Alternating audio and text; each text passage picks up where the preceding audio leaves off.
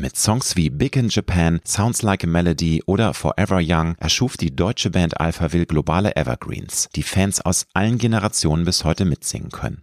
Vor allem Forever Young genießt dabei weltweit einen ganz besonderen Kultstatus und hat sich über die Jahrzehnte zu einem der am meisten gecoverten Songs der internationalen Popgeschichte entwickelt.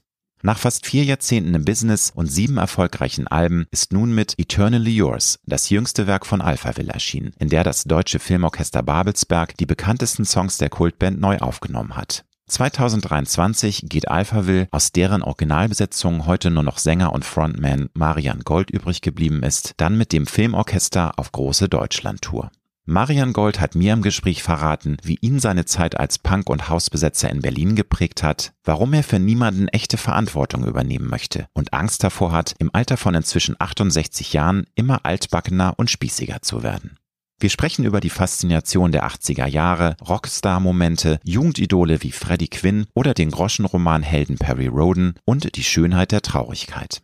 Wenn du wissen möchtest, warum in Marian Golds Augen der Klassiker Forever Young die Menschen weltweit bis heute berührt, ihm das körperliche Älterwerden extrem gegen den Strich geht und warum es für ihn gerade mit fortschreitendem Alter immer wichtiger wird, seinen Sinn für Humor zu bewahren, dann ist diese Episode für dich. Ich wünsche dir gute und inspirierende Unterhaltung mit Marian Gold von Alphaville. Du hörst Road to Glory. Als Journalist mit 20-jähriger Berufserfahrung hat Alexander Nebe hunderte von Interviews mit nationalen und internationalen Stars geführt. Unter der Überschrift Deine persönliche Erfolgsstory spricht er hier in seinem Podcast mit inspirierenden Prominenten über Erfolg, prägende Wendepunkte und Lebensweisheiten gute Unterhaltung mit einer neuen Folge von Road to Glory mit Alexander Nebe. Hallo lieber Marian, herzlich willkommen in meiner Gott, Wohnküche. Schön, dass du den Weg aus Berlin her gefunden hast. Natürlich nicht nur meinetwegen, sondern ihr seid hier wegen des Reeperbahn-Festivals. Ja, es ist irgendwie so ein bisschen Networking und Fahrveranstaltungen angucken und und Gut. so weiter und so weiter. Aber ich bin froh, dass ich hier bin und diesen wunderbaren Ausblick hier genießen kann von deiner Wohnküche. Du hast ein neues Album. Da möchte ich später drüber mit dir reden. Erstmal möchte ich gerne mit dir über die 80er sprechen, weil Alphaville ist natürlich eine der Signature Bands der 80er aus Deutschland. Ihr habt eure Karriere in den 80ern begonnen. Wie erklärst du dir die unfassbar große und anhaltende Faszination für dieses Jahrzehnt? was Musik angeht, was Mode angeht. Ich sag nur Stranger Things, diese Kultserie, die ja auch die 80er beinhaltet. Hast du da eine Erklärung für, warum so viele, auch junge Menschen, total fasziniert von diesem Jahrzehnt sind? Ja, habe ich schon. Also das äh, hängt mit ganz vielen Aspekten zusammen. Das ist nicht nur einfach die Musik, das ist also der gesamte kulturelle Background. Ich würde sagen, dass die 80er Jahre eigentlich das letzte Jahrzehnt waren, wo die Dinge noch einigermaßen geordnet waren. Also wenn wir das mal mit den 90er oder jetzt in der aktuellen Zeit vergleichen. Also heutzutage ist alles asymmetrisch, unübersichtlich, in sich verquer und damals war alles schön säuberlich aufgeteilt in Osten, Westen, Kapitalismus, Kommunismus. Das war eigentlich so die letzte glückliche Periode von West Westeuropa, würde ich ja. mal sagen. Und das ist ein Sehnsuchtsort geworden für für viele Menschen. Und es ist also die Musik und auch die Mode und alles, was damit zusammenhängt, das sind Symbole für diese Zeit. Und deswegen ist es nach wie vor noch äh, so populär. Ich muss eigentlich dazu sagen, was Alphaville angeht, also wir sind keine 80er Jahre Band, weil das, also wir leben nicht in dieser Vergangenheit, sondern wir haben in dieser Zeit angefangen Musik zu machen und das ist praktisch der Geburtsort, die Location von Alphaville, von wo wir herkommen. Aber wenn dem so wäre, dann würde ich jetzt hier nicht sitzen. Also da hast du völlig recht. Das ist natürlich auch eine Sache, die ich im weiteren Interview auch noch einmal klarstellen möchte, dass ihr natürlich sehr, sehr viele Alben weiterhin produziert habt und die auch von der Kritik und von den Fans super aufgenommen worden sind. Aber es ist ja Fakt, dass ihr in den 80ern so diesen, diesen Schub bekommen habt und aus den 80ern stammen ja auch eure Welthits, die bis heute ja einen wirklich Kla Klassikerfaktor. Und deswegen habe ich das richtig, gesagt. Ne? Ja. Deswegen sind halt ja. halt die 80er äh, für mich auch so eine spannende Brücke bei diesem Gespräch. Was ich interessant finde, du sagst, das war eine geordnete Zeit und ich kann das nur bestätigen. Ich bin in den 80ern auch groß geworden. Das war meine Teenagerzeit. Aber ich glaube, dass man auch im Nachhinein ein bisschen das verklärt, weil natürlich gab es damals auch schon Bedrohungen. Ich sag nur Kalter Krieg und klar, es gab dann vielleicht eine klare Aufteilung in Gut und Böse. Aber diese Bedrohung war ja auch in den 80ern da. Es war ja jetzt kein Jahrzehnt Jahrzehnt, wo man sagt, das war jetzt äh, alles ganz easy und man hat von nichts Angst gehabt. Ich glaube, das war schon im Hintergrund da, oder? Würdest du das anders also sehen? Das, äh, das würde ich ganz stark bestreiten. Und zwar deswegen, weil diese Bedrohung Bedrohungen, von denen du da sprichst, die waren tatsächlich da, aber es war für die Menschen mehr oder weniger so eine, das lief ab wie so ein Hollywood-Film. Also es hatte so eine äh, cineastische Komponente. So, so unwirklich. Das war völlig diffus. unwirklich, das Mm, konnte mm. sich irgendwie keiner vorstellen. Und also man kann eigentlich von den 80er Jahren also nicht so richtig als ein Jahrzehnt sprechen, weil also erstmal haben sie eher angefangen, ich schätze mal so 78, 77, Mhm. 78, ich glaube mit äh, als die erste Fol- Folge, also der vierte Teil von Star Wars rauskam, das war der Beginn der 80er Jahre und geendet hat es dann neun Jahre später äh, mit dem Unfall, dem äh, nuklearen Unfall in Tschernobyl. Das war das Ende der 80er Jahre meiner Ansicht nach. Und wenn du mit Leuten redest, und die erinnern sich an die 80er, dann sprechen sie eigentlich immer genau von diesen Jahren, diesem Zeitraum zwischen 1977 und 1986. Danach, wir sind eigentlich gerade mal etwas über die Hälfte der 80er Jahre und trotzdem waren sie da eben schon vorbei. Und alles, was danach kam, war der Anfang von einer Entwicklung, deren Resultat wir jetzt hier irgendwie in, in unserer Gegenwart betrachten können. Waren die 80er im Rückblick gesehen auch deine wildeste Zeit oder würdest du sagen, nee, das waren eher die 70er, weil du hast ja schon in den 70ern Gas gegeben, du warst Punk, du warst in der Hausbesetzerszene. Sind diese Jahrzehnte sich ebenbürtig oder würdest du sagen, nö, also klar, mit, Das sind ganz Beginn. äh, verschiedene Phasen, irgendwie Ja. Lebensphasen. Also das ist, ich weiß auch gar nicht, ob also so eine persönliche Biografie jetzt immer so eng verknüpft ist mit den tatsächlichen Ereignissen der jeweiligen Jahrzehnte, äh, sondern mehr verknüpft ist mit also dem jeweiligen hormonellen Zustand, in dem man sich da gerade befunden hat. Also die 70er Jahre, ja, die waren schon wüster und also es gab mehr Partys als in den 80er Jahren, wo dann dieser unfassbare Erfolg von Alphaville begonnen hat, wo man denken müsste, okay, ab dem Moment haben wir alle unheimlich auf die Pauke gehauen, aber wir hatten es eigentlich alle schon mehr oder weniger hinter uns. Das ist natürlich eine gute Voraussetzung, weil klar, es gibt dieses Klischee, ne? also es gibt auch das Zitat von Falco, wer sich an die 80er erinnert, hat sie nicht wirklich miterlebt. Also würdest du sagen, das war vielleicht auch positiv, dass ihr alle es schon vorher habt krachen lassen, da, damit es dann nicht total eskaliert? War klar, wenn man dann von 0 auf 100 so einen Erfolg hat, dann kann das ja auch verleiten und einen irgendwie. Ja, es sind andere, also es, es hat in, ander, auf anderen Ebenen oder auf anderen Leveln hat es dann eben gekracht. Es ist äh, Ja. in den 90ern, als wir angefangen haben, dann äh, live äh, zu spielen, Konzerte zu machen, irgendwie, weil wir dann da tatsächlich auch in der Lage waren, also Konzerte auf der Bühne zu bestreiten, da hat es dann auch nochmal gekracht. Ne? Das war dann auch nochmal irgendwie eine andere Form von Sex, Drugs und Rock'n'Roll. Also das hängt immer mit ganz bestimmten Lebensumständen oder äh, Sachen zusammen, die du, was du, was du gerade machst und wo, in welche Richtung du dich gerade bewegst. Ne? Die 90er waren für mich also so die Offenbarung, weil wir eben ab da, dem Zeitpunkt dann regelmäßig Konzerte gespielt haben. Also ab 1993 sind wir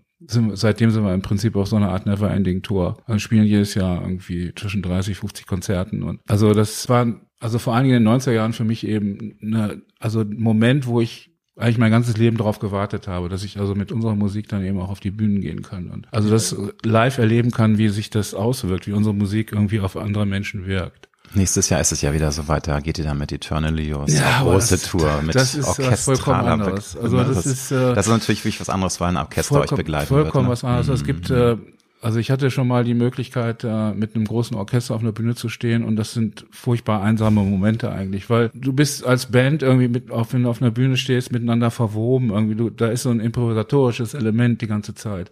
Das du mit so einem Flohzirkus wie einem Orchester geht das nicht. Das ist wie so ein Tanker, wenn der einmal in Bewegung ist, dann äh, hat er irgendwie seinen Kurs und du drückst im Prinzip am Anfang von so einem Konzert auf den Knopf und dann spielt sich das ab wie so eine Spieluhr. Das heißt, alle Gags, alle Suspenses, alles was irgendwie Entertainment ist, ist vorher geplant und genau berechnet und das muss dann irgendwie funktionieren. Es ist wie eine Zirkusvorstellung im Prinzip. Und das ist halt bei einem normalen Rockkonzert vollkommen anders. Und ich meine, es ist auch so, dass du wahrscheinlich mit einem Orchester jeden Abend mehr oder weniger das gleiche Erlebnis hast. Also als Künstler und vielleicht auch als, äh, also wenn du jetzt, sagen wir mal, die mehrere Shows hintereinander siehst als, als äh, Zuschauer, ne, das ist immer mehr oder weniger das Gleiche. Ne? Also ein Rockkonzert, das ist jeden Abend anders. Kann man mehr improvisieren. Bei so einem Ja. Orchester geht das nicht so leicht. Nochmal zurück zu den 80ern. Du hast mal in einem Interview gesagt, dass du dich in den 80ern wie ein Kind gefühlt hast, das in einen Spielzeugladen geht und alle Spielzeuge umsonst bekommt. Kannst Ja. du das nochmal konkretisieren? Also war das einfach so dieses Gefühl, ja, wow, jetzt sind wir on top of the world und man kann alles immer ausprobieren oder wie, wie was versteht man genau unter so einem Das, das war, das äh, war einfach ein völlig, es war eine völlig materialistische Angelegenheit. Klar, also ja. wir waren vorher arm wie die Kirchenmäuse und auf einmal hatten wir Kohle ohne Ende. Wenn das so passiert, dann steht dir halt die Welt komplett offen. Ne? Du, also du musst dir nichts großartig überlegen, sondern wenn dir was gefällt, dann nimmst du dir das einfach und legst Mhm. irgendwie den Zaster auf den Tisch. Oder du hast jemanden neben dir stehen, der für dich bezahlt oder sonst irgendwas. Das ist äh, Gibt Schlimmeres. das, das ist ja genau, das ist eben eine, ja, das ist eine Zeit lang ist das eben ganz toll, ne? als wenn Weihnachten, Geburtstag die ganze Zeit abgeht. Nun sind die 80er nicht nur ein Jahrzehnt voller toller musikalischer Momente und es gibt auch wirklich legendäre Filme. Es gibt aber auch ganz schön viel Peinlichkeiten in Sachen Mode, manchmal auch in Sachen Musik. Was ist so dein persönlicher Peinlichkeitsfavorit? Die 80er sind ja geradezu berühmt dafür, peinlich zu sein. Eben. Ja, Wobei die das- Musik ja auch. Das ist ja irgendwie, das gehört irgendwie fast also mit dazu. Also das ist, das ist vielleicht die einzige Peinlichkeit, die man sich irgendwie gerne leistet oder so. Ja, ja weil es irgendwie auch so, dass die Zeit der Verkleidung und also der Clownskostüme war, ne? Irgendwie, wo du irgendwie Big, Schulterpolster Big hattest, wo Hair, du kaum Big noch Schulterpolster, alles, ne? kaum noch durch die Tür Neonfarben. durchkamst. Die Neonfarben. Männer waren äh, androgyn damals, ne? Es war cool, auch sich zu schminken. Also Ja, was, was heute ja. ja. auch wieder Thema ist, Ja. ne? Mit, mit Diversity und, und non-binär. Das war damals ja fast schon Trendsetter. Also es gab, war eigentlich äh, ein, ein Modetrend bei Männern, sich auch feminin mal zu schminken. Ja. All solche Sachen zu machen. Ja. Insofern ist es ja, Ja, ich fand, progressiv gewesen, das Jahrzehnt. Ne, ich fand es eigentlich spießig. Also ich fand es irgendwie, also in den 70er Jahren war es wirklich irgendwie eine Challenge, irgendwie so, also ich bin als Bowie-Fan natürlich in den 70er Jahren so rumgelaufen und natürlich auch öfter mal blöd angemacht worden, aber und ich fand es irgendwie so furchtbar, dass es in den 80er Jahren dann auf einmal es alle einmal machten. irgendwie. das ist Mainstream überhaupt wurde, nichts ne? mehr.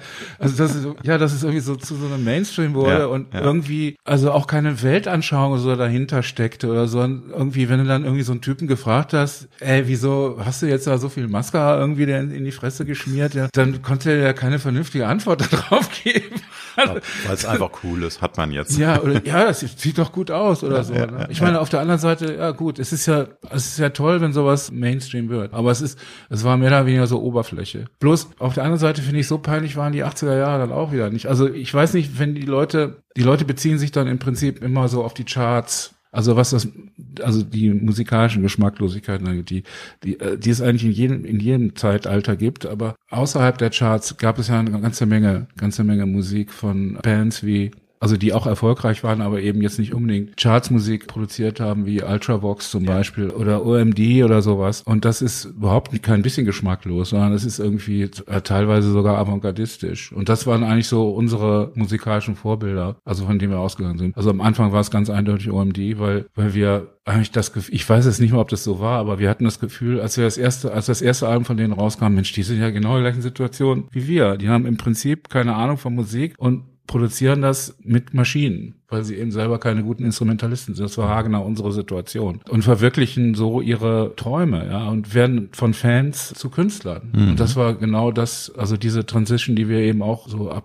1981, nein, 1979 so durchgemacht haben. Nun hast du gesagt, äh, live ähm, ging es erst in den 90ern los. Trotzdem äh, meine Frage, was war im Rückblick so dein schönster Rockstar-Moment in den 80ern? Weil das war ja einfach eine wilde Zeit, äh, auch mit diesen riesigen Erfolgen, die ihr gefeiert habt. Hast du da eine Begebenheit, einen Auftritt, der dir so ganz besonders tief im Herzen sitzt, wo du dich gern dran erinnerst? Oder Ja. war es einfach too much, um sich da immer wieder an? Nee, also es gibt, also wir hatten ja unheimlich viel äh, Fernsehauftritte und das waren alles so Vollplayback-Geschichten, irgendwie, wo keiner von uns richtig spielen oder ich auch nicht singen musste. Wir haben alle nur so getan. Es war eben üblich damals. Also es war auch aus technischen Gründen. Und ich kann mich aber an einen dieser Auftritte erinnern, also den werde ich so schnell nicht vergessen. Das war in, einer- in einer Westfalenhalle, Tommys Popshow war das, glaube ich, 1984 oder 1985. War, Ähm, war ein Riesenquoten, muss man mal einordnen. Das ist, glaube ich, ZDF gewesen, ne? Der Tommy's Ja, ja, Pop Show ja, und hatte war- irgendwie äh, mega viel Quote war gehabt, über 12 gigantische, Millionen, auch eine- 14. Ja, es war eine Millionen. gigantische Show auch, also mit, mit ganz, weshalb ich das so in so positiver Erinnerung habe, war, weil da so viele Künstler zusammenkamen. Im Prinzip waren die gesamten Top 40 irgendwie da anwesend. Irgendwie von, von Billy Idol über Spandau Ballet, äh, Duran Duran, Sade, wir, Nena, also you name them. Ah, Die waren alle da. Und das hatte so was Hippieskes irgendwie. Das hatte irgendwie so von so einer Congregation. Ich hatte mir immer so vorgestellt, dass ja, dass alle Künstler irgendwie so zusammenkommen, so zu bestimmten Events und dann irgendwie was zusammen irgendwie auf die Beine stellen. Also da bei dieser Show war das, hat, hatte ich so ein bisschen dieses Gefühl, dass es tatsächlich irgendwie passierte und dass man eben auch mit allen reden konnte und mit, also so kommuniziert, dass da, und das war so ein, ja, es hatte so ein Festival-Charakter irgendwie, sowas Woodstockhaftes. Und deswegen erinnere ich mich da immer noch sehr, sehr gerne dran. In diesen Tagen erscheint Eternally Yours, das neue Alpha-Album. Das Besondere daran ist, dass äh, das deutsche Filmorchester Babelsberg klassische Versionen von, ich weiß nicht, ich glaube 20 sind oder gibt es auch eine XL-Version? Ich bin da etwas irritiert. Also ich habe gesehen 20 Songs sind auf dem Album genau. dran, aber ja, also ich habe 20 ich gesehen. Es ist ja noch nicht äh, released. Ich ja. habe da nur schon ein bisschen reinhören können. Ich habe das Ding ja ein paar Mal in der Hand gehabt, aber ich weiß auch, was da drauf ist, aber ich weiß auf, jetzt gar nicht, wie viele Stücke das auf sind. Auf jeden Fall sind es äh, nicht nur nicht nur eure großen Hits, sondern eben auch ähm, ja vielleicht Fan-Favorites und auch von euch äh, ähm, Songs, die er über die Jahrzehnte äh, neu produziert hat und besonders lieb gewonnen hat. Ist damit für dich ein lang gehegter Traum wahr geworden, dass ein Orchester die Songs einspielt? Weil ich habe gelesen, ihr habt schon in den Anfangsphasen von Alpha manchmal so diese Vision gehabt, das sind Songs, die auch orchestral sehr gut funktionieren könnten. Also es lag einfach an der Art und Weise, wie unsere Stücke entstanden sind. Wir hatten eben von Anfang an Synthesizer, die wir teilweise dann eben an Sequenzer gekoppelt haben, weil wir nicht besonders gute Instrumentalisten waren. Ein polyphoner Synthesizer, also wie ein Jupiter 8 zum Beispiel, das ist eigentlich ein Orchester in sich selbst. Mhm. Also nicht nur was die Anzahl der Töne angeht, die so ein Ding gleichzeitig spielen kann, sondern eben auch äh, die verschiedenen Klangfärbungen, irgendwie die Instrumente nachahmen oder an, an Trompeten oder Geigen oder was weiß ich erinnern oder an Flöten. Also wir haben wir haben diese, diese Synthesizer eigentlich nie so auf, sagen wir mal, so eine innovative Art und Weise eingesetzt wie Pierre Henry oder, oder solche Leute, also die versucht haben, wirklich, also Klangforschung zu betreiben, in andere Klänge zu gehen, sondern, also wir haben, wir haben die Synthes eigentlich mehr so benutzt, wie man vorher Mellotrons benutzt hat. Und du hast dann irgendwie, du wirst verführt, dann von so einem Instrument irgendwie in so eine orchestrale, in so eine symphonische Richtung zu gehen, wenn Stücke darauf entstehen oder wenn du Stücke mit solchen Instrumenten kreierst. Und deswegen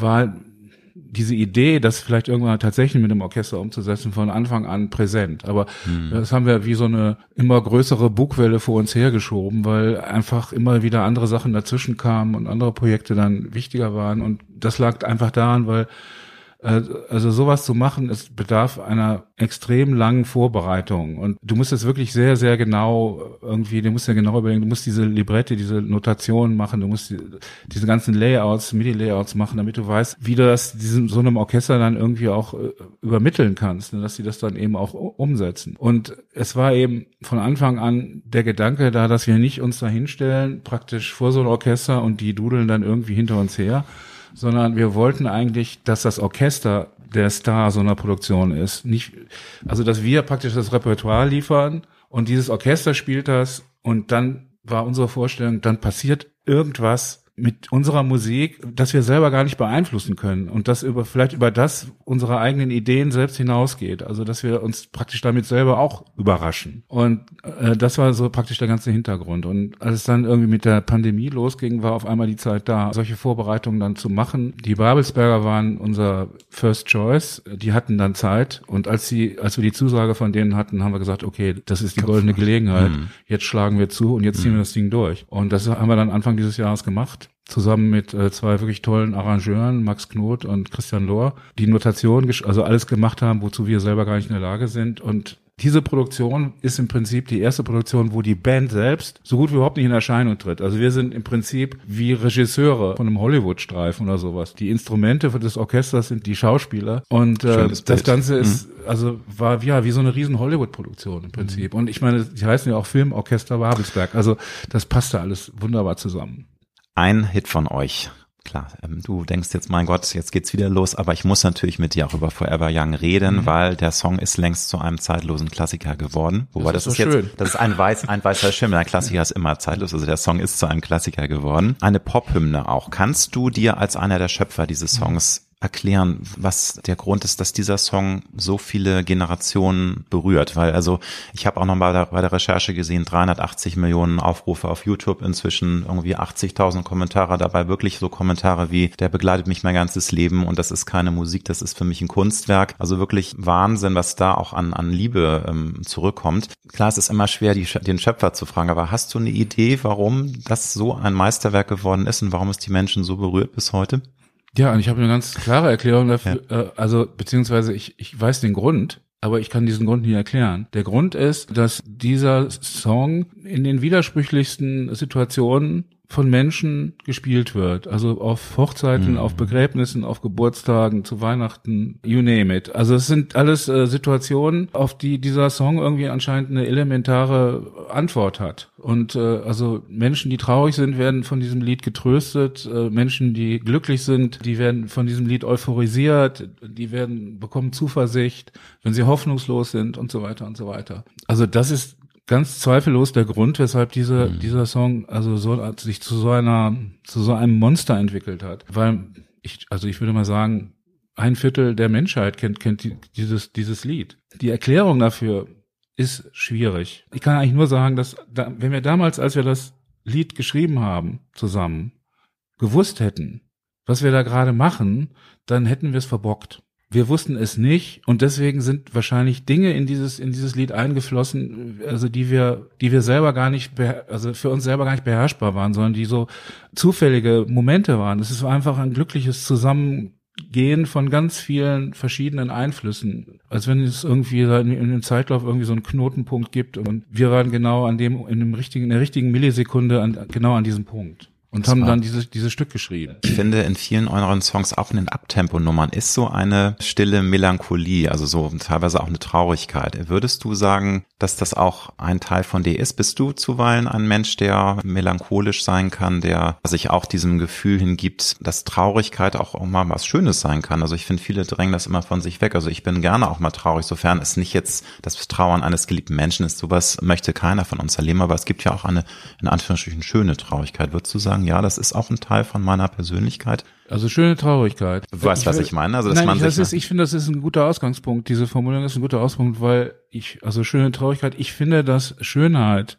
und Traurigkeit unheimlich viel miteinander zu tun haben. Also Schönheit ist etwas sehr, komischerweise etwas sehr Vergängliches, was einen dazu verleitet, dass man über genau das Gegenteil anfängt nachzudenken, nämlich über das Unvergängliche und Ewige. Und ja, also das ist, äh, das gehört einfach so zusammen, wie so, wie so zwei Siam wie so siamesische Zwillinge. Und deswegen, es gibt natürlich immer zwei Aspekte. Ich würde es mal so sagen, es gibt es gibt eben auch Momente, wo, also, oder wenn wir, manchmal schreiben wir Stücke, zum Beispiel wie ein, ein Stück wie Dance With Me, was einfach, eigentlich im Prinzip ein unendlich trauriges Stück ist. Und dann kommt irgendwie, also die Idee, ey, wir brauchen eine Single jetzt für das nächste Album.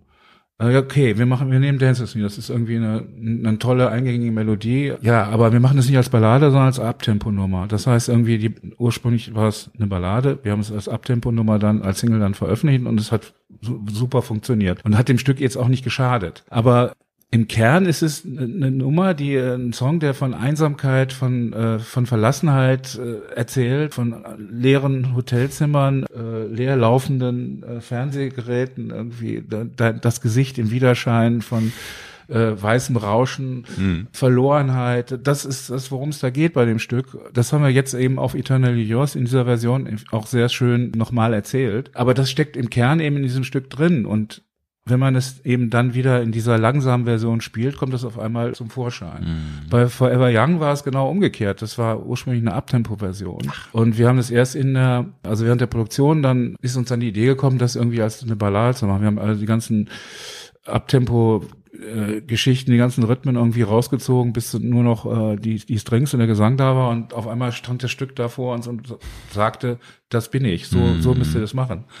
Es ist ja auch so, dass du Prozess halt. Ja, genau. Also es ist so, dass du irgendwann, also du kreierst einen Song du produzierst den und irgendwann wird, das ist wie als wenn du so ein Kind irgendwie erziehst, oder irgendwann wird es selbstständig und dann fängt es an, dir zu sagen, was du damit machst. Also du musst genau hinhören. Aber dann sagt dir der Song selber, was du damit machen musst. Und du bist eigentlich dann außen vor, sondern du musst eigentlich nur noch diesen Empfehlungen folgen von dieser Schöpfung, die du da kreiert hast. Stichworte äh, Melancholie, aber auch Forever Young und Sterblichkeit, ähm, nochmal zur Einladung. Forever Young interpretieren viele bis heute falsch. Es geht ja gar nicht darum, das zu glorifizieren, dass man für immer jung sein sollte. Ihr stellt dann ja auch die Frage, du stellst die Frage in dem Song, möchtest du wirklich für immer jung sein? Ist das wirklich was Erstrebenswertes? Nun haben wir beide was gemeinsam, wir Marian. Wir beide haben keinen Bock aufs körperliche Älterwerden. Ich kann mich da sehr wiederfinden. Älterwerden hat ja auch was Tolles. Also wenn man lockerer wird, entspannter, das Leben bewusster genießen kann. Aber dieses körperliche Älterwerden ist wirklich ein Pain in the Ass. Magst du mal zusammenfassen, was dich ganz besonders nervt? Du wirst schwächer. Du wirst schwächer und du verlierst den Kontakt zu den Jüngeren. Also schwächer werden ist schon ziemlich schlimm, aber das Allerschlimmste für mich ist diesen Kontakt, dass ich auch bei meinen eigenen Kindern teilweise nicht mehr begreife, was in denen vorgeht und wie, also wie die bestimmte Dinge sehen oder warum die die so sehen. Also das hätte ich mir nie träumen lassen, dass, also ich habe früher immer nie verstanden, diesen, diesen Generation-Konflikt zwischen Eltern und Kindern, weil ich immer total verstanden habe, wie Kinder ticken oder wie Jüngere ticken und ich überhaupt kein Problem daran gesehen habe, dass man sowas oder mich mir nicht erklären konnte, wie man sowas nicht verstehen kann. Und mittlerweile bin ich aber selber in der Situation, dass ich bestimmte Dinge einfach nicht mehr verstehe. Mhm. Ich verstehe TikTok zum Beispiel nicht mehr. Und, ja, ich äh, bin, solche, bin dabei. Das aber das, es ist, äh, ja gut, aber es ist, äh, das ist äh, für viele Jugendliche ist das wirklich ein Elixier, das ist eine ganz wichtige Geschichte. Und die Kommentare, die ich dazu ablasse, lassen könnte, sind sowas von altbacken und spießig, dass, also, dass ich mir das wirklich erspare. Aber ich kann es nur noch, nur noch teilweise verstehen. Also auch dieser, dieser, ex, also dieser extreme Exhibitionismus, der im Netz irgendwie von, vonstatten geht. Ich verstehe nicht, wieso ich auf einmal damit ein Problem habe, wo ich doch selber exhibitionistisch war, als ich jung war. Warum distanziere ich mich auf einmal von mir selber, indem ich irgendwie Jugendliche kritisiere für das, was sie auf einer anderen Ebene genauso machen, wie ich das früher gemacht habe. Aber es ist so. Also nicht nur der ja. körperliche Prozess, dann doch so auch dieses Klischee im Kopf älter werden, dass man eben sagt, äh, ich verliere den Kontakt zu der jungen Generation, weil ich im Kopf einfach anders ticke und das mich nicht mehr so reinversetzen kann. Das ist das Schlimmste kann. überhaupt, hm. finde ich. Das hm. ist das Allerschlimmste. Also, dass hm. man wirklich auf dann, auf, dann irgendwann in so eine Seniorenecke kommt. Wenn man sich auf eine Art und Weise dagegen wehrt, dass man sagt, nee, ich will da nicht rein, ich werde jetzt, ich ticke jetzt einfach so wie jugendlich, ich informiere mich und mache das dann, ich rede in deren Slang und so weiter. Das ist genauso lächerlich. Das ist, also man muss sich einfach damit abfinden, dass man mhm. irgendwann zum alten Eisen gehört und irgendwie aufs Abstellgleis geschoben wird. Also da kann man dann ja machen, was man will, aber äh, es ist trotzdem eben Abstellgleis. Also und es ist ein harter Prozess, finde ja. ich auch. Also weil du hast völlig recht, es ist eben nicht nur körperlich, es sind auch Dinge, die sich vielleicht in den Synapsen verändern, dass man einfach auch generell sich teilweise schwerer tut, Dinge zu durchdringen, wie du schon gesagt ja, hast, dass ja. man eben nicht mehr versteht. Ich hatte erst nämlich gesagt, du hast den Kontakt zu den jungen Leuten verloren, dass du keinen Austausch mehr hast, aber du hast ja allein, du hast ja sieben Natürlich, Kinder und die sind alle jung, da hast du ja Kontakt, aber du meinst es mehr so im Sinne, dass du äh, sie nicht mehr verstehst, also dass du nicht alles verstehst. Ja, ich bin, ich bin in einer anderen Sphäre, die sind in einer anderen Sphäre. Ne? Und das ist, es gibt noch einen dritten Punkt. Und der ist, dass man wenn, wenn man so alt ist wie ich, hinter, so, hinter bestimmte Dinge sofort blickt. Also man, man erkennt sofort das Problem. Aber es hat überhaupt keinen Zweck. Irgendjemand anders, der das eben nicht sieht, dem das zu erklären, weil der muss diese Erfahrung erst selber machen. Das heißt, man steht da mit seinen ganzen Erfahrungsreichtum, den man eigentlich an die nächste Generation vermitteln könnte oder wo man auch vor, also verhindern könnte, dass irgendwas Schlimmes passiert. Und dieses ganze Wissen ist einfach nichts wert, weil es nicht vermittelbar ist, weil die, weil die alle selber ihre eigenen Erfahrungen machen müssen. Also das heißt, das ist also nochmal eine ziemlich niederschmetternde Erkenntnis. Nun hast du gesagt, so alt wie du bist, ich finde Age is just a number, da bin ich ein großer Freund von, weil das ist ja auch eine Sache, in die man sich so ein bisschen reinsteigern kann. Ich finde, man kann auch noch mit 75 jung und ener energetisch sein und das glaube ich nicht. Also Meinst du nicht? Aber nein. ganz ehrlich, aber du bist ja jetzt, also du bist 68 und ich finde nicht, dass du so wirkst. Also du hast ja eine ganz Ich habe ja die Haare gefärbt. Trotz, das geht's ja nicht. Du weißt genau, was ich meine. Ich glaube, du hast so diese nee, vielleicht auch also dieses ich, Schelmhafte ja und dieses ja, aber okay, das ne? ist das ist du hast so dieses dieses äh, okay, okay, also, jugendliche Feuer noch in den Augen und das finde ich. Du brauchst einfach einen Sinn für Humor. Also ja, das, ja. wenn du das nicht hast, dann hast du echt ein Problem mit dem das älter werden. Da sagst du was, aber. Also das ist das Einzige, was einen retten kann. Also alles ja. andere, ich, also ich glaube nicht daran, dass also man im Herzen jung bleibt und das ist Das ist mich nur Geschnacke, ne? Das ist Pfeifen im dunklen Walde. Ja, das ist ein Pfeifen im dunklen Walde. nun, nun wirst du, ich mag es nicht sagen, aber du wirst übernächstes Jahr 70. Ist das ja. für dich ein surrealer Gedanke oder bist du inzwischen so, dass du sagst, es ist einfach so, ich, ich gehe mit dem Flow und es ist mir jetzt wurscht oder ist das schon so, oh, nee, also das ist jetzt einfach eine Zahl, die mir gar nicht mehr schmeckt. Ja, es ist so. Also es ist das erste Mal in meinem Leben so. Ich habe das nie verstanden, wenn Leute gesagt haben, oh Gott, ich bin jetzt 30. Na gut, ich hatte, ich war da privilegiert, weil als ich 30 war, hat mich die Bravo auf 19 runtergestuft. Deswegen Irgendwie. siehst du heute auch noch so jung. Ja.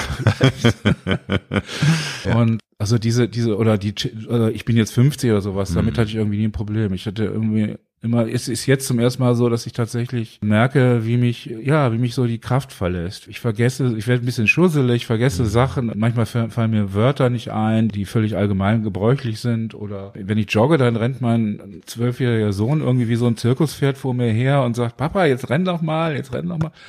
Und, so, und sowas. Ja, und ich, ich pfeife auf dem letzten Loch.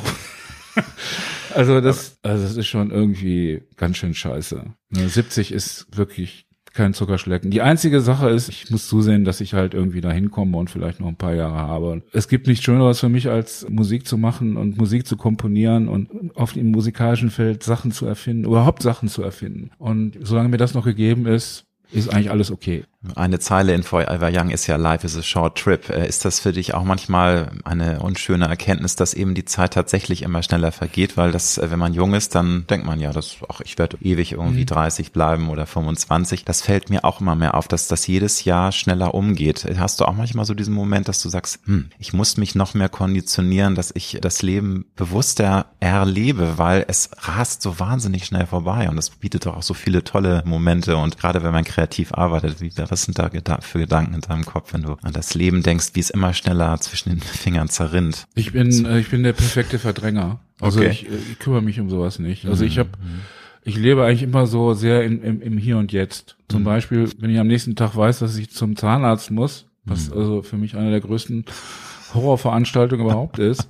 Gott sei Dank muss ich nicht oft hin. Aber also das ist so, dass mir jetzt spontan einfällt, dann lebe ich also im Tag vorher, als ob es überhaupt keine Zahnärzte gibt. Ja. Und also ob das, ob das jetzt der Zahnarzt ist oder der Tod oder das also das äh, kurze Leben oder sonst irgendwas, nee, das das lasse ich irgendwie nicht an, lasse ich überhaupt nicht an mich ran. Also solange wie es nicht sein muss. Wenn dann der Moment kommt, dann kann ich mich natürlich auch damit konfrontieren. Mhm. Würdest du sagen, dass du im Kopf bis heute nie wirklich erwachsen geworden bist? Also du, du wirst älter, aber ähm, so dieses Erwachsensein, klar, wir alle müssen irgendwie erwachsen sein, wir alle müssen Verantwortung übernehmen. Du hast sieben Kinder, da muss man in einem gewissen Sinne schon erwachsen sein. Aber hast du dir so den Jungen bewahrt, würdest du das sagen? Also erstmal, was das äh, Verantwortung an, angeht, es gibt ja auch noch die Mütter. Natürlich, klar. Aber ich und meine ja, wenn du mit dich mit einem Menschen zusammentust und Kinder in die Welt setzt, haben ja diese beiden Elternteile gleich Verantwortung für das Leben. Das meine ich damit. Theoretisch. Theoretisch.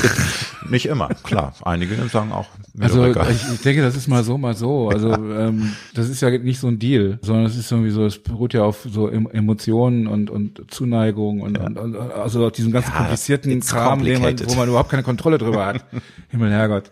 Ja, also ähm, nee, also ich bin ein vollkommen verantwortungsloser Mensch und deswegen bin ich Künstler, weil ich als Künstler keine Verantwortung trage. Ich bin als Künstler niemand ich habe keine Verantwortung. Ich habe auch kein, ich übernehme auch keine Verantwortung. Wenn jemand sich wegen irgendeines unserer Lieder das Leben nimmt, dann fühle ich mich dadurch nicht, ich habe da, also ich übernehme nicht die mhm. Verantwortung dafür. Es kann sein, dass ich dafür verantwortlich bin, aber ich übernehme diese Verantwortung nicht, sondern ich würde dann glatt nochmal so ein Stück schreiben. Also ich schreibe es natürlich nicht, damit sich Leute nein, umbringen. Klar, aber du möchtest die Leichtigkeit haben, also diese Verantwortung. Ja, ist, ich, nein, also wenn Leute ankommen und mir jetzt, es gibt ja politische Kunst, es gibt Propagandakunst, es gibt den sozialistischen Realismus, es gibt die faschistische Kunst und so weiter. Ich weiß, das gibt es alles. Aber die faschistische Kunst, ja, oder die Nazi-Kunst, die hat Polen nicht überfallen, sondern das waren die Na das waren wir, wir, also in erster Linie, die aber wir Deutschen haben das gemacht. Und das hat nichts mit dieser Kunst zu tun. Also die Kunst ist die größte Freiheit, die Menschen haben können, können, haben sie da in der Kunst. Das ist einfach so unglaublich toll, dass es sowas gibt, dass es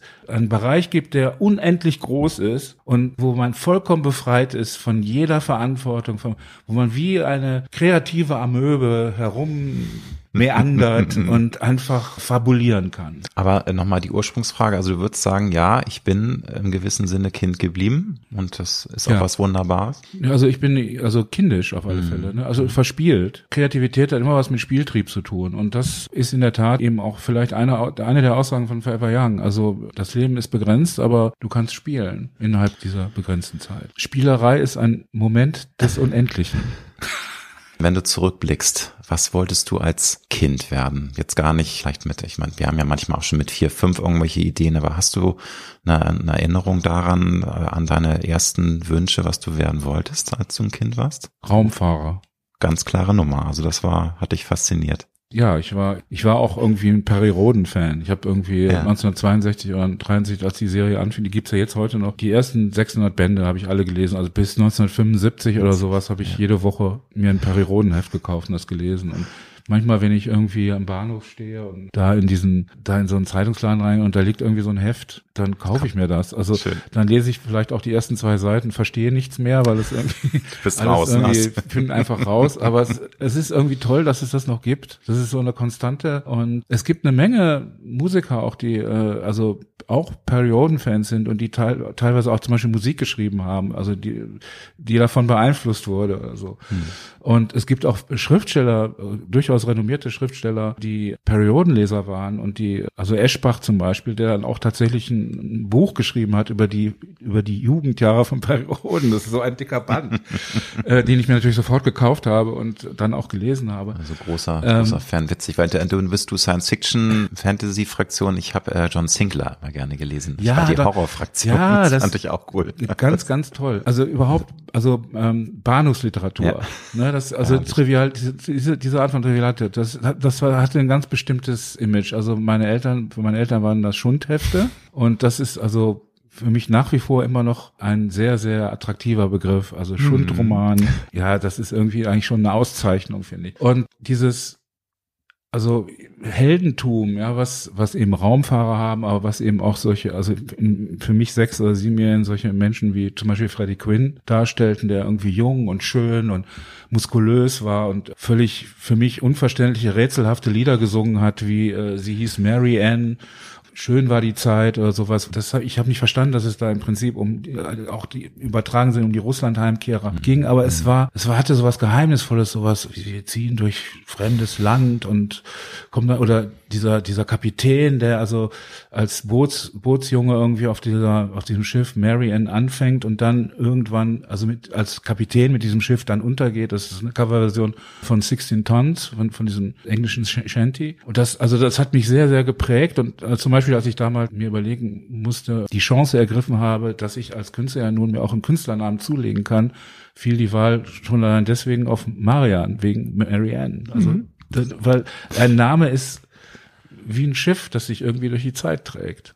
Du hast deine Eltern schon erwähnt, du hattest ein ambivalentes Verhältnis vorab. Wie haben sich denn deine Eltern als Kind und als Teenager geprägt? Was für Werte haben sie dir mitgegeben? Also meine Mutter war für mich der Inbegriff von Schönheit. Mein Vater war stand für für Macht. Die er auch missbraucht hat. Also wenn du Macht hast, missbrauchst, also mhm. du kommst gar nicht drum rum. Du, natürlich manchmal missbraucht man dann die Macht irgendwie. Das ist eine charakterliche Frage, wie, wie stark du Macht missbrauchst. Aber mhm die missbraucht. Also, Na, also missbraucht, also es gibt, das meine ich natürlich jetzt. autoritär. Sowas, ne? Also dass das man, es gibt aber auch eben Väter, die finde ich Grenzen überschreiten. Damit meine ich jetzt gar nicht quälen oder oder verprügeln, sondern dass sie eben auch Kinder psychisch so ein bisschen unter Druck setzen und dann sowas finde ich das auch war eben eine kaputte ne? Generation. Ne? Also ja. also mein Vater war, die hatten von Pädagogik und so weder meine Mutter noch mein Vater hatten von Pädagogik irgendeine auch nur einen blassen Dunst. Die, mein Vater war 19, als der Krieg losbrach und dann haben sie ihn in ein Flugzeug gesteckt und dann hat er fünf Jahre lang praktisch da um sein Leben gekämpft. Das äh, und dann ja. kam er irgendwie nach Hause und also ich weiß nicht, irgendwie 40 Prozent oder 50 Prozent aller Männer waren tot.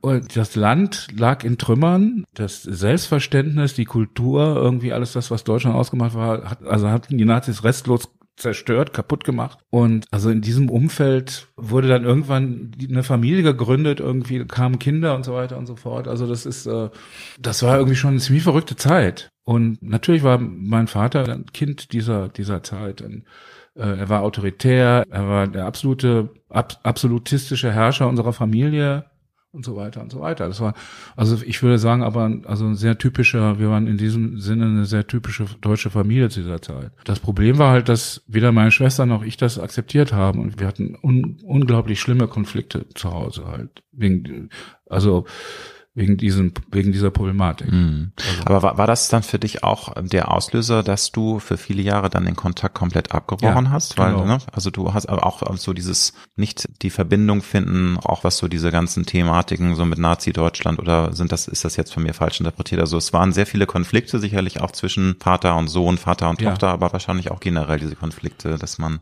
Also ich war eigentlich eher, ich bin Konflikten eigentlich eher aus dem Weg gegangen. Meine Schwestern waren eigentlich diejenigen, die äh, also diese Stärke hatten konnten sich äh, meinem Vater da oder unserem Vater dazu widersetzen. Meine Schwestern, also die alle älter waren als ich, äh, die waren total vorbildhaft für mich.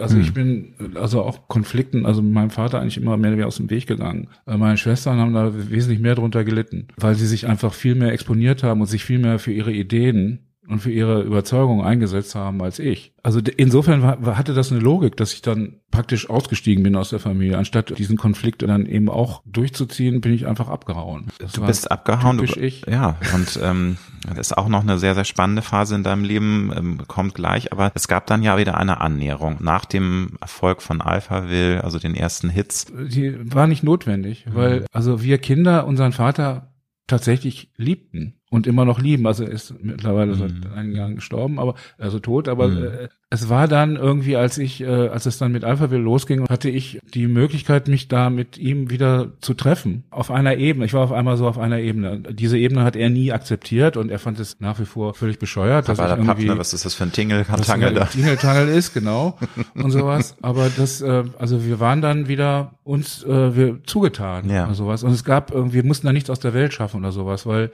die, also diese Gegensätze die Überzeug von Überzeugung waren mm. unüberwindlich. Das, mm. das konnte man nicht irgendwie aus der Welt schaffen, sondern Klar. es gab nur die Möglichkeit, das zu akzeptieren. Und äh, also und da war eben ich gefragt, weil ich war tatsächlich in der Lage, das zu akzeptieren. Mein Vater hat es nie akzeptiert, mm. was also was ich an Überzeug inneren Überzeugung habe. Aber er war, er hat mich auch geliebt und deswegen war es eben so, dass wir dann also miteinander wieder reden konnten. Ne? Also, aber hast hast du den ersten Schritt dann schon gemacht, weil du gesagt hast, ich wir kommen dann nicht auf einen gemeinsamen Nenner, aber ähm, ich springe jetzt über meinen Schatten, weil es sind ja auch verletzte Gefühle dabei. Ich blende das aus. Du blendest das dann aus, ne? Also weil du hast ja jahrelang keinen Kontakt gehabt und irgendjemand muss Mein halt Vater hat mich nicht verletzt. Also meine mhm. Schwestern, die haben sehr gelitten unter mhm. meinem Vater irgendwie, weil die eben für Überzeugungen gekämpft haben. Aber ich habe nicht für meine Überzeugung gekämpft und deswegen konnte man mich auch nicht verletzen. Okay.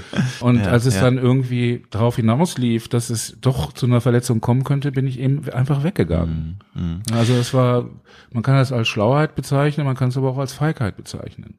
Gut, in der, in der Zeit hat's für dich gepasst. Und du bist dann ja nach der Episode bei der Bundeswehr oder beim Heer, da bist du dann rausgeschmissen worden, aber da gehe ich jetzt gar nicht näher drauf ein. Das ist nur ein Teil deiner Vita, bist du nach West-Berlin gegangen. Du wusstest lange Zeit nicht so richtig, was du aus deinem Leben machen sollst. Also äh, das Thema Raumfahrer war erstmal vom Tisch als Berufswunsch und ich kann mir vorstellen, dass du immer schon wahrscheinlich äh, auch ein Faible für, für Kunst, für Kreativität hattest, aber du hast jahrelang ja doch auch so ein bisschen, wie du es genannt hast, rummeandert. Du warst in der Hausbesetzerszene, du hast auch sogar auch mal eine Zeit ohne äh, Wohnung gelebt, warst obdachlos. Wie kam es denn dann dazu, dass du dann auf einmal diesen Drive hattest, jetzt dich zusammenzutun äh, mit anderen Künstlern und Alphaville zu gründen und bist dann ja auch dafür aus Berlin weggegangen? Also ich möchte das verstehen, wie man dann aus so einer doch so ähm, No-Future-Szene und einfach so in den Tag hineinleben, was ja auch was, auch was Schönes sein kann. Also ich will das jetzt überhaupt nicht werten. Ich kann mir vorstellen, dass du auch richtig geile Zeiten da gehabt hast. Nicht, wenn du kein Dach über dem Kopf hast. Ich glaube, das ist nicht sexy. Das will, glaube ich, keiner erleben. Aber im Sommer ist es völlig ja, okay. okay. Aber wie würdest du sagen, ist das zustande gekommen von diesen Jahren doch das nicht wirklich nicht wissen wollen, was man will und dann doch so ein Ziel auf einmal zu sehen und dafür eben auch tatsächlich in eine andere Stadt zu gehen und was was aufzubauen. Das muss ja irgendwie mal Klick in dir gemacht haben. Also ich habe schon als äh, junger Mensch irgendwie sehr viel gezeichnet, sehr viel gemalt und äh, Gedichte geschrieben, kleine Theaterstücke Kurzgeschichten, mindestens 50 Bücher angefangen, die dann allerdings dann nach drei Seiten oder so irgendwie dann so langsam verendeten ja. Äh, und solche Sachen gemacht und ich, also ich war also schon eben als fünf oder sechs Jahre, ich habe Comics gezeichnet und all sowas. Mhm. Also da, da war ich war ein sehr starkes Bedürfnis in mir, mich irgendwie äh, künstlerisch auszudrücken und mhm äh, ich habe das bloß nie besonders ernst genommen. Also ich habe nie gedacht, dass ich damit was in meinem Leben anstellen könnte. Also ich, ich rede jetzt gar nicht von, also meinen Lebensunterhalt damit verdienen, sondern irgendwie noch eine Stufe vorher. Das ist irgendwie äh, tatsächlich irgendwie so eine Be Lebensbeschäftigung für mich sein könnte, sondern ich habe eigentlich das so als so einen privaten Zeitvertreib gesehen. Und dann, als ich nach West-Berlin kam, äh, und äh, da mehr oder weniger um meine Existenz auch kämpfen musste irgendwie also ich, ich, ich muss ja irgendwie Geld verdienen und ich habe auf Baustellen gearbeitet, auf Jahr, gearbeitet, auf mhm. Jahrmärkten gearbeitet, irgendwie außerhalb, also dann in Westdeutschland wieder und äh, in, in Kneipen irgendwie gejobbt. Also du warst junger Mann zum Mitreisen gesucht, dieses Schild, ne? Du hast dann da, oder nee, ja. nee, du bist nicht mitgereist, aber du hast dann immer dann da ausgeholfen, wenn wenn die Jahrmärkte genau, vor Ort ja, okay. ja. Hm. Also die suchten dann ja immer Leute und äh, ich fand es interessant, eine Zeit mhm. lang irgendwie mhm. da mitzumachen. Und dann irgendwann habe ich eben andere Menschen, also andere getroffen, die irgendwie so ähnlich drauf waren wie ich. Und wir haben uns dann gegenseitig unsere unsere Gedichte vorgelesen okay. oder unsere Bilder, Zeichnungen gezeigt. Und, und irgendwann kam das, wurde das immer konkreter, das also Musik, das war Mhm. irgendwie einfach, das hat uns, also mich und meinen damaligen Freund Michael extrem verbunden. Und diese Entdeckung David Bowie, der war unser Gott Das sozusagen. war so dein Erweckungserlebnis, ne? Das, ja, total. Das war aber nicht nur meins, sondern Mhm. eben auch das von meinem, von meinem Kumpel in der Mhm. Zeit. Und wir haben dann, wir konnten uns einfach nie vorstellen, dass wir selber in der Lage sein könnten, irgendwie Musik zu machen, sondern wir haben immer nur die Musik von anderen gehört. Und dann gab es auf einmal eben technische Erfindungen, Mhm. die äh, uns in die, theoretisch in die Lage versetzen, selber Musik zu machen. Das waren eben so kleine Synthesizer und Sequenzer, Rhythmusmaschinen, so ein Zeug. Und die wurden dann billig und man, also man konnte eben auch so kleine so Spielzeuge praktisch kaufen und damit dann was veranstalten. Und wir, wir hatten natürlich dann auch, wir haben auch viel gelesen, so in Musikzeitschriften, wie Brian Eno zum Beispiel Musik macht, damit mit, äh, mit so Tape Loops und all solchen Sachen, das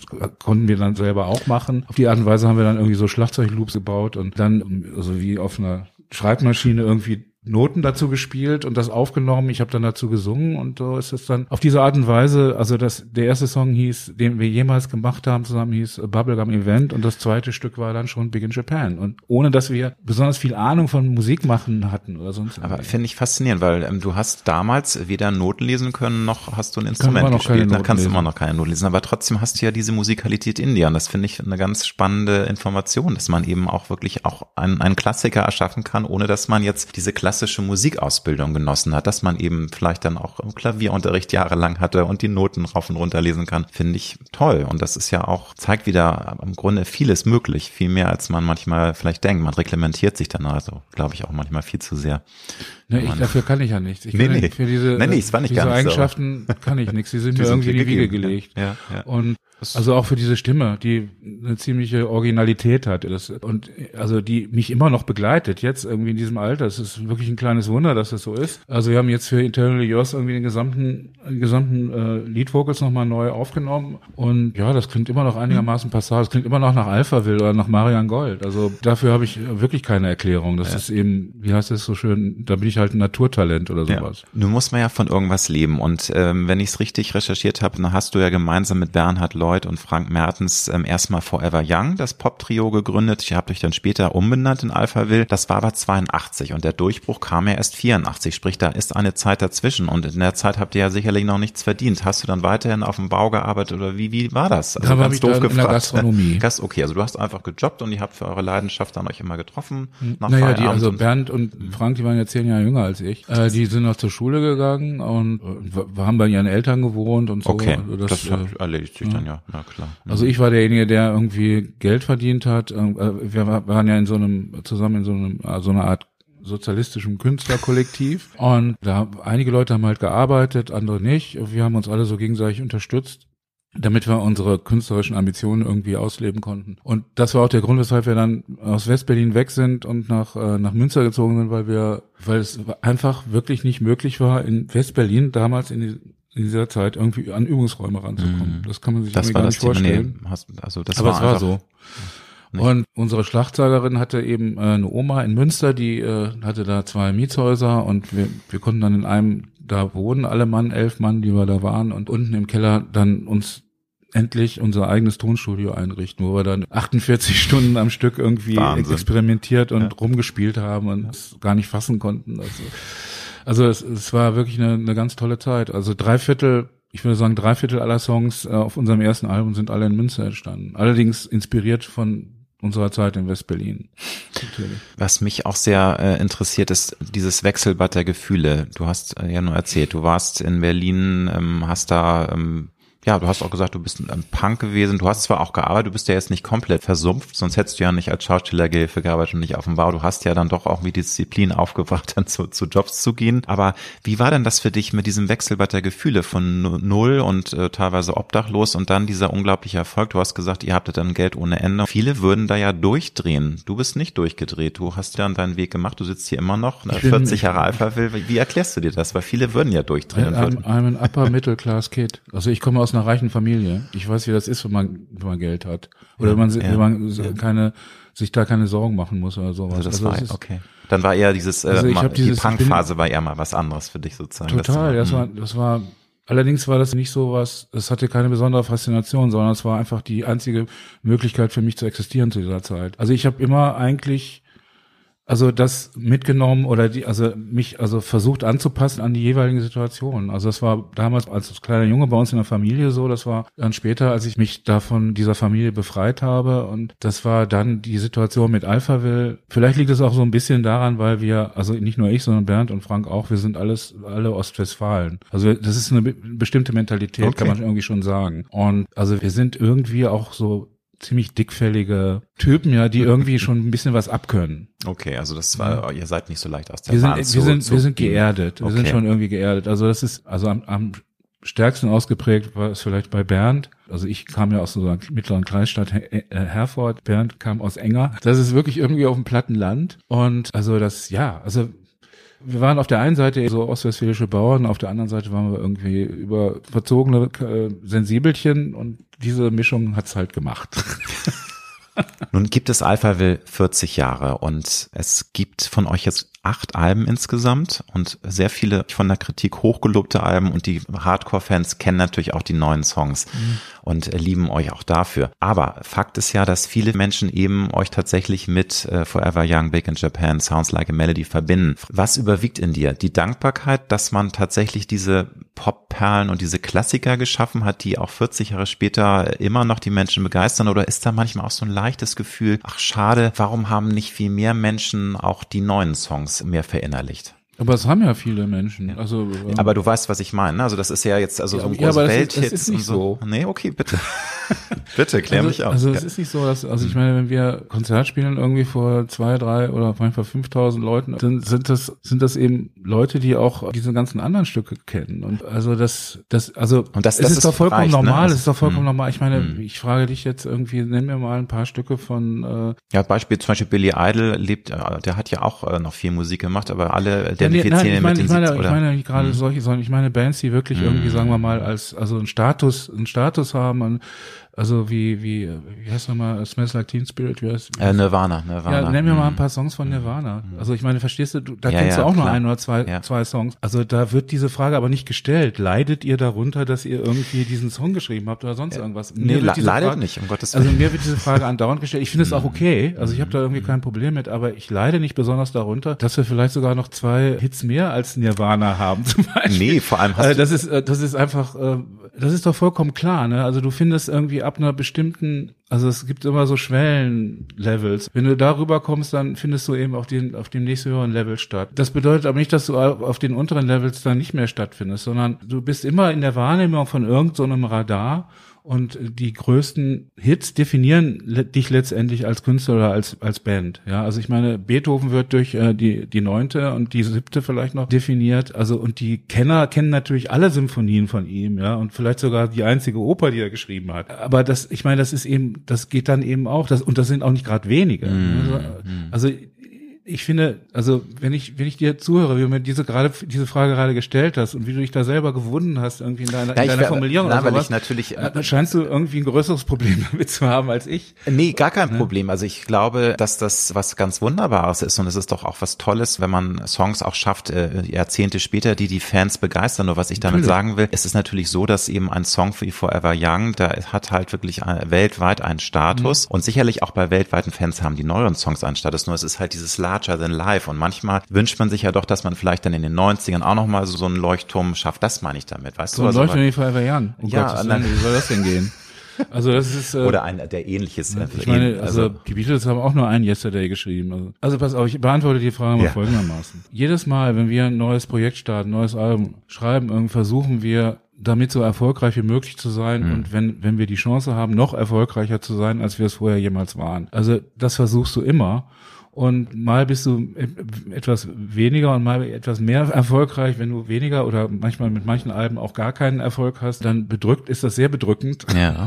Und Klar, äh, also ja, gerade wenn man wenn, du- kreativ wenn, arbeitet. wenn du dann irgendwie dann doch wieder mal einen Hit landest oder sowas, dann freut, freust du dich natürlich sehr darüber. Ich meine, das ist, ich weiß gar nicht, was man dazu sagen soll. Das ist irgendwie eine ganz, also eigentlich eine ganz normale Kiste. Ne? Das, äh, du, also ob du jetzt Maler, Musiker, Schriftsteller oder sonst irgendwas bist. Also Umberto Eco zum Beispiel, ähm, die- alle, Alle kennen den- Namen der der Name Rose. der Rose, die ich bin anderen, bei dir, ja, Die anderen Romane recht, sind ja. auch sehr Mhm. toll. Trotzdem Und die sind auch millionenfach verkauft worden, trotzdem mhm. kennt keiner die anderen Titel von diesen Büchern. Das, äh, also es ist einfach ich glaube, es wird irgendwie da viel zu viel vermutet, dass das also für uns Künstler irgendwie so ein Problem sein könnte. Es ist ein Problem, auf Dauer erfolglos zu sein. Das ist sehr, sehr niederschmetternd. Und diese Erfahrung haben wir Gott sei Dank irgendwie noch nicht machen müssen. Und allein die Tatsache, dass ihr und du von Forever Young ja schon finanziell abgesichert seid, ich meine, da kann man dann auch schon lächeln und sagen, ja, Alan, das ist doch schon.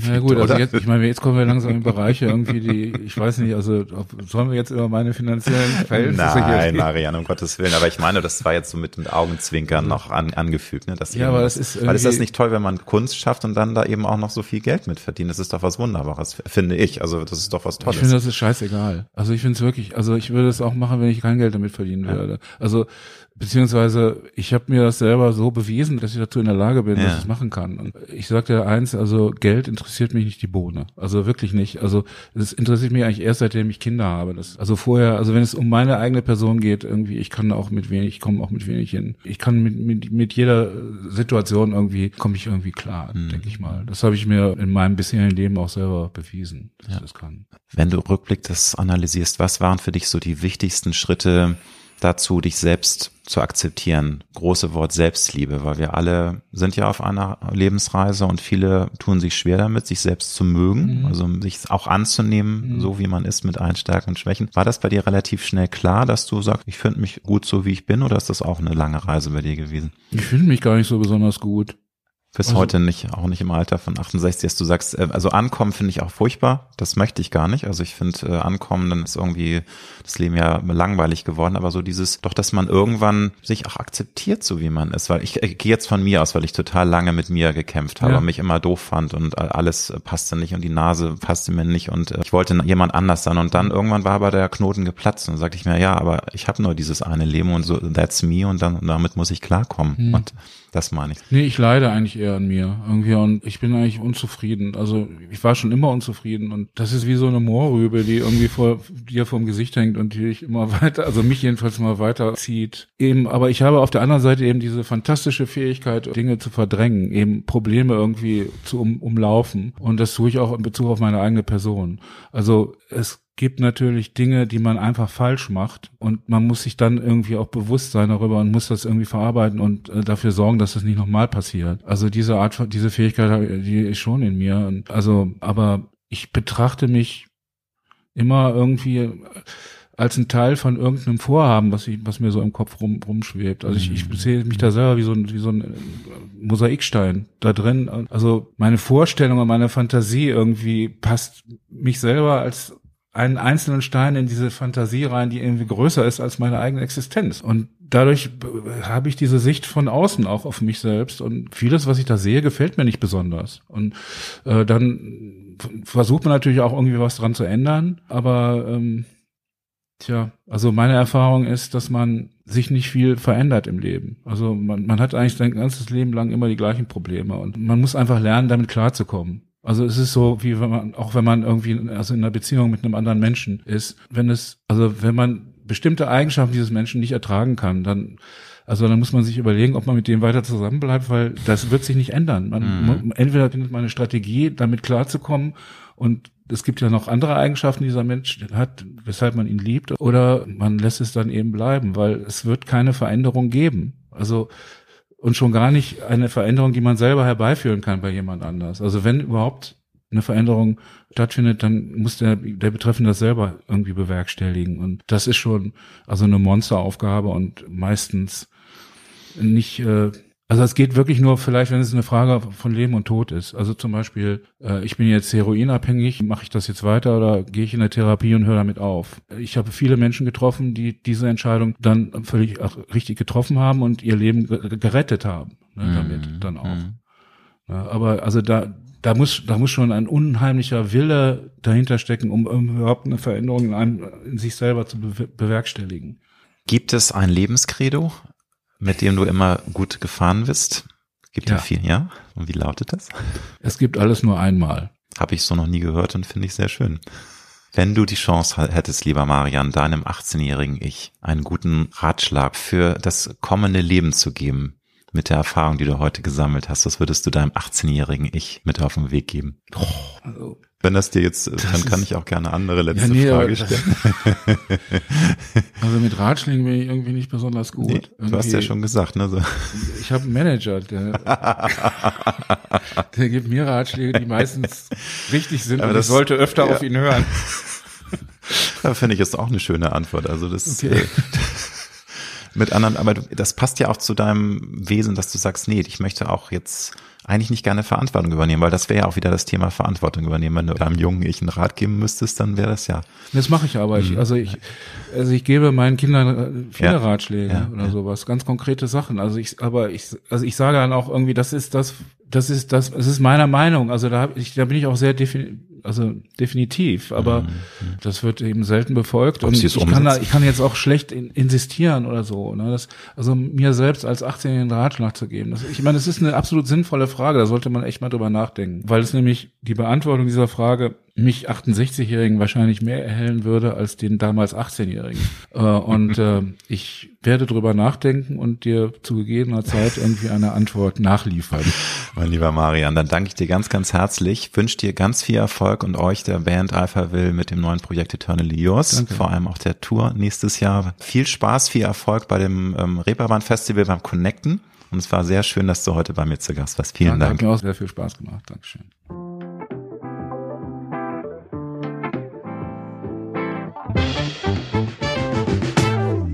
Das war Road to Glory. Wir hoffen sehr, dass es dir gefallen hat. Wenn du auch zukünftig keine Folge verpassen möchtest, dann abonniere jetzt diesen Podcast. Wir freuen uns, wenn du ihn weiterempfiehlst und auf Apple Podcast bewertest. Du hast Anregungen oder Vorschläge für zukünftige Gäste? Dann schreibe bitte an mail at alexander-nebe.com. Bis nächste Woche.